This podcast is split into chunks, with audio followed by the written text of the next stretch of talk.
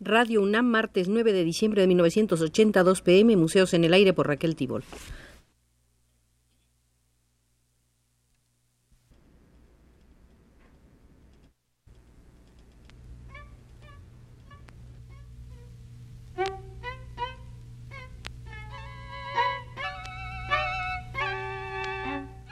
Museos en el Aire.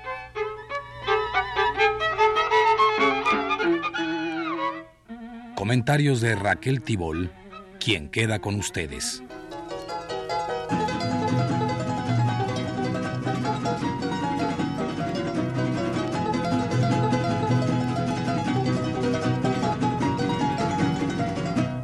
Ayer, 8 de diciembre, Diego Rivera hubiera cumplido los 86 de edad, años que muchos pintores han alcanzado, pues como se ha dicho repetidas veces, la pintura es profesión de viejos. Rivera murió pocos días antes de cumplir los 71. Los invito, en homenaje a su enorme presencia en la cultura mexicana, a entrar en el Museo de los Pensadores Mexicanos, donde, nos extrañen, Rivera tiene toda una sala retacada de textos sobre esto y sobre aquello. Marchemos, pues, por la diversidad de su pensamiento. ¿Qué dijo cuando mataron a Carrillo Puerto? Gritó asesinos y agregó Todas las gentes decentes odiaban a Felipe Carrillo Puerto y a sus compañeros. Los negreros enequeneros dieron un numeroso e ilustre contingente a la aristocracia porfiriana. Felipe los arruinó porque hizo de los antiguos esclavos de ellos los mexicanos mejor organizados de todo el país y como en México la revolución política ha hecho morir quinientos mil hijos del pueblo, pero casi no ha tocado a los burgueses culpables de la matanza, Felipe tenía que caer tarde o temprano bajo la bala o el puñal que ellos pagaran, como seguirán cayendo en México todos los revolucionarios que fíen más en la fuerza de la razón que en la del perpetuo pie de guerra. Felipe fue, sobre todo, un gran generoso, y muchas veces vio la mala hierba y las alimañas ponzoñosas que a su alrededor crecían con rapidez increíble. Felipe, en su generosidad, creía en la posible regeneración de los hombres, olvidó que los burgueses no lo son y se figuró que tal vez el camello llegaría a pasar por el ojo de una aguja. La grandeza de Felipe es mayor porque fue mestizo y comprendió y combatió y realizó, y por eso no pudo ser perdonado. Por mano de la reacción fue transfigurado y convertido en un símbolo de las reivindicaciones humanas. Toda discusión, por amigos o enemigos, sobre lo que él hizo está clausurada después de su sacrificio y la figura de Felipe brilla definitivamente entre las que sirven de faro y guía a las masas del pueblo.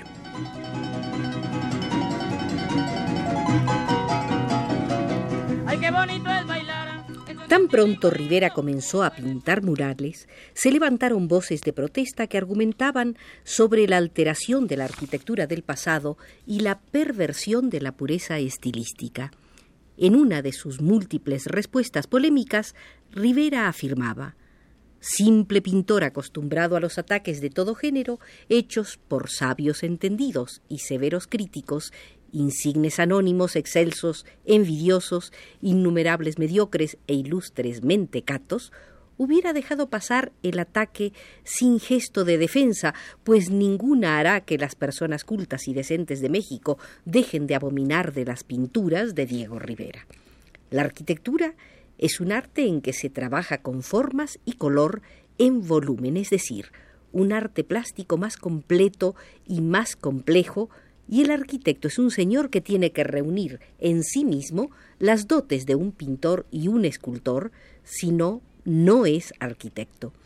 Por eso, ningún pintor ni ningún escultor puede ser un intruso en el terreno de la arquitectura, porque tan volumen, tan color, tan claro oscuro, tiene un edificio como una estatua, y la distribución lógica, razonable y útil a su objeto de una planta, base de la razón de ser y la vida plástica de toda arquitectura, obedece a las mismas causas y leyes en un cuadro. Más aún, siendo la arquitectura un arte que emplea elementos menos imitativos y más abstractos que la pintura y la escultura. El arquitecto tiene mayor necesidad de ser un obscuro plástico y poseedor del don indispensable y de la intuición creativa, sin la cual el conocimiento no es nada, nada más que un útil de trabajo en mano impotente. Por eso, quien en cualquier parte del mundo aprende el cálculo necesario para cimentar, levantar muros, techar, etc., y durante cuatro, cinco o diez años copia animalmente lo que los antiguos han hecho de más bello, según el lema escrito sobre el muro del más ilustre taller de arquitectura de la Escuela de Bellas Artes de París, no es por ese hecho un arquitecto.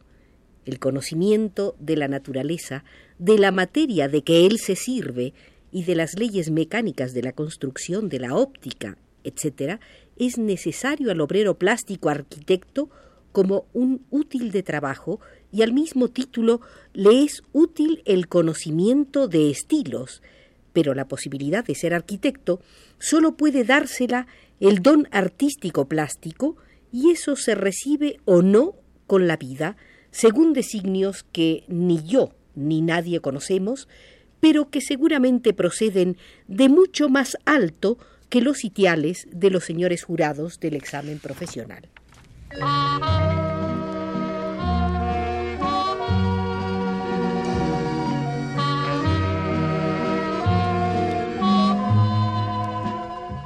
Bien se recuerda la pasión de Rivera por el arte popular mexicano en algunas de sus expresiones.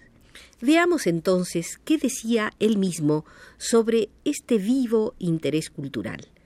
Lo que queda en México de arte genuino y se ha dado en llamar arte popular, no es sino la manifestación de la supervivencia del genio nativo a través de la capa gruesa y pesada de desechos corruptos europeos y norteamericanos, bajo la cual la grande y pequeña burguesía urbana y rural ha pretendido lograr el espíritu del pueblo cuyas expresiones verdaderas aparenta despreciar y en realidad las teme y las odia. Cada vez que un grupo de intelectuales bien intencionados se ha ocupado de arte popular, arte aldeano, arte proletario, etc., este hecho ha sido signo de la próxima desaparición de ese arte. En el primer periodo del interés, las gentes de ciencia y de mundo, bajo la indicación de algunos artistas, literatos y tal vez de algunos políticos, descubren que el pueblo campesino y urbano produce no sólo granos y legumbres y artefactos industriales, sino también belleza y los juguetes, adornos, objetos de uso, trajes y aún útiles de trabajo, entran a los salones de la burguesía en calidad de bibelots, al mismo tiempo pasan a formar parte de la utilería de los teatros de arte y de género ligero. Esto violenta y bastardea la producción popular, inyectándole, por la ley de adaptación a las condiciones de la demanda, el mal gusto de los consumidores. En el segundo periodo, tras toda máscara está el explotador, las personas cultas y refinadas se deciden a realizar un segundo descubrimiento que consiste en que sus artistas, los artistas, pueden orientar, estimular, encauzar, etcétera, la producción de los artesanos populares, al mismo tiempo que sublimar los motivos populares, introduciéndolos al gran arte. Se imponen a los artistas del pueblo modelos que pretenden restaurar las tradiciones propias de ese pueblo, sin que los dirigentes imbéciles comprendan que la tradición es algo viviente y en consecuencia constantemente cambiante. Se les obliga a falsificar objetos cuyo uso, justificación y empleo les son desconocidos o extraños. Se les hace don y limosna de patrones para resucitar estilos muertos, y como todo esto corresponde al gusto de la burguesía corruptora pero consumidora, el artesano popular cede y entrega su patrimonio de belleza por el plato de lentejas que se le ofrece, al mismo tiempo nace un estilo burgués abominable y odioso.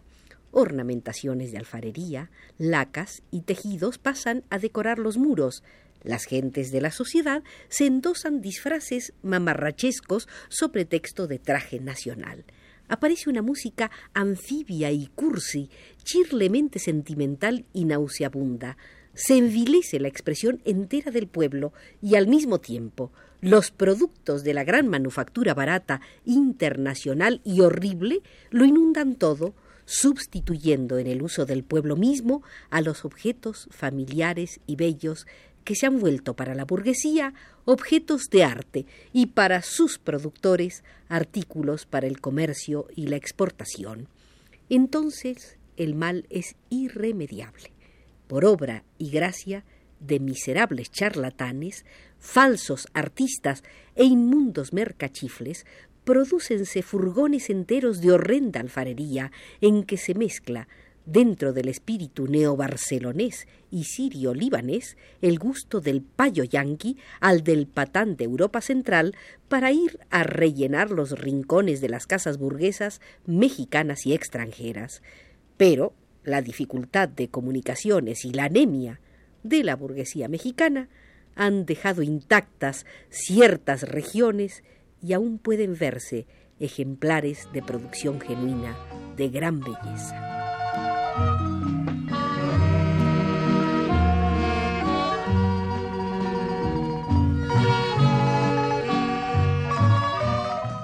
Sobre las capacidades del productor artístico llamado popular, Diego Rivera opinaba lo siguiente.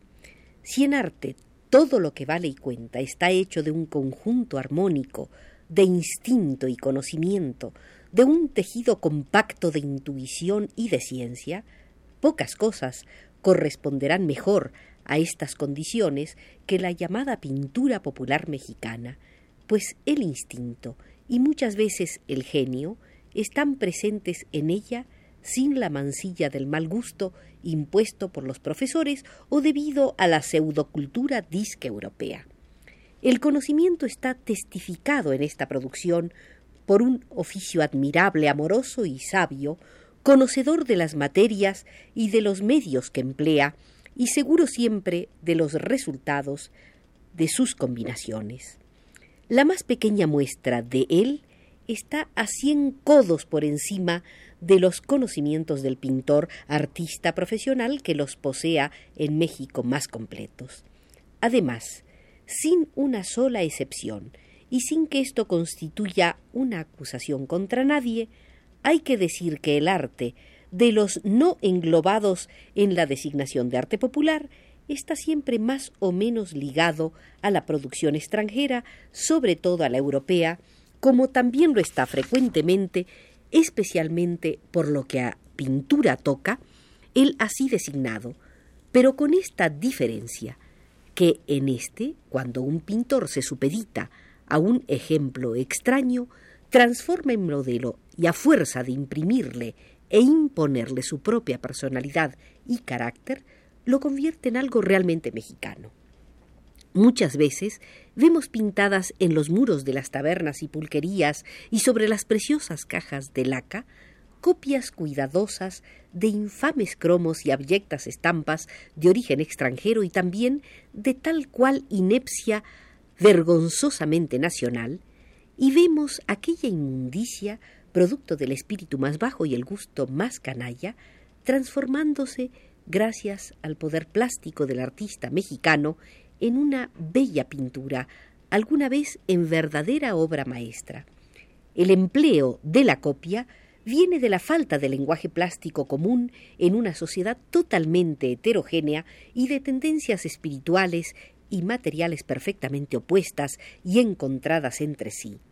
El colono dominador estableció como meta el reflejo de la expresión del gusto de la metrópoli. El colonizado vencido por las circunstancias acepta el arabesco de ese ejemplo, pero engasta en él su genio propio, destruyendo así la acción del colono y afirmándose a sí mismo. Tal ha sido la manera de obrar del obrero mexicano desde el día siguiente de la caída de Tenochtitlan hasta hoy. En cambio, entre los artistas profesionales, de los cuales muchos han poseído talento notable,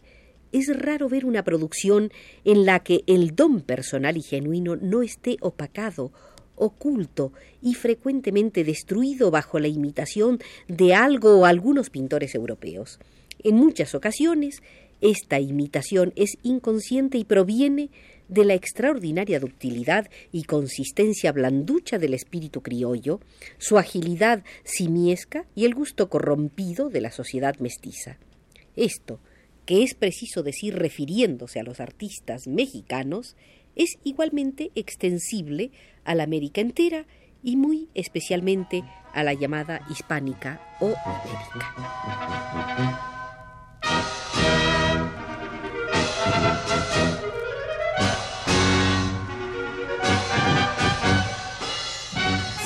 Estos ejemplos de viejos textos de Diego Rivera para justificar su presencia en el Museo de los Pensadores Mexicanos, que por hoy cierra sus puertas por indicación de Pedro Bermúdez desde los controles.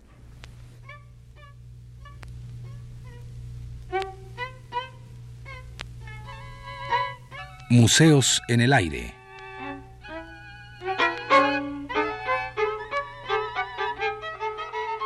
Comentarios de Raquel Tibol.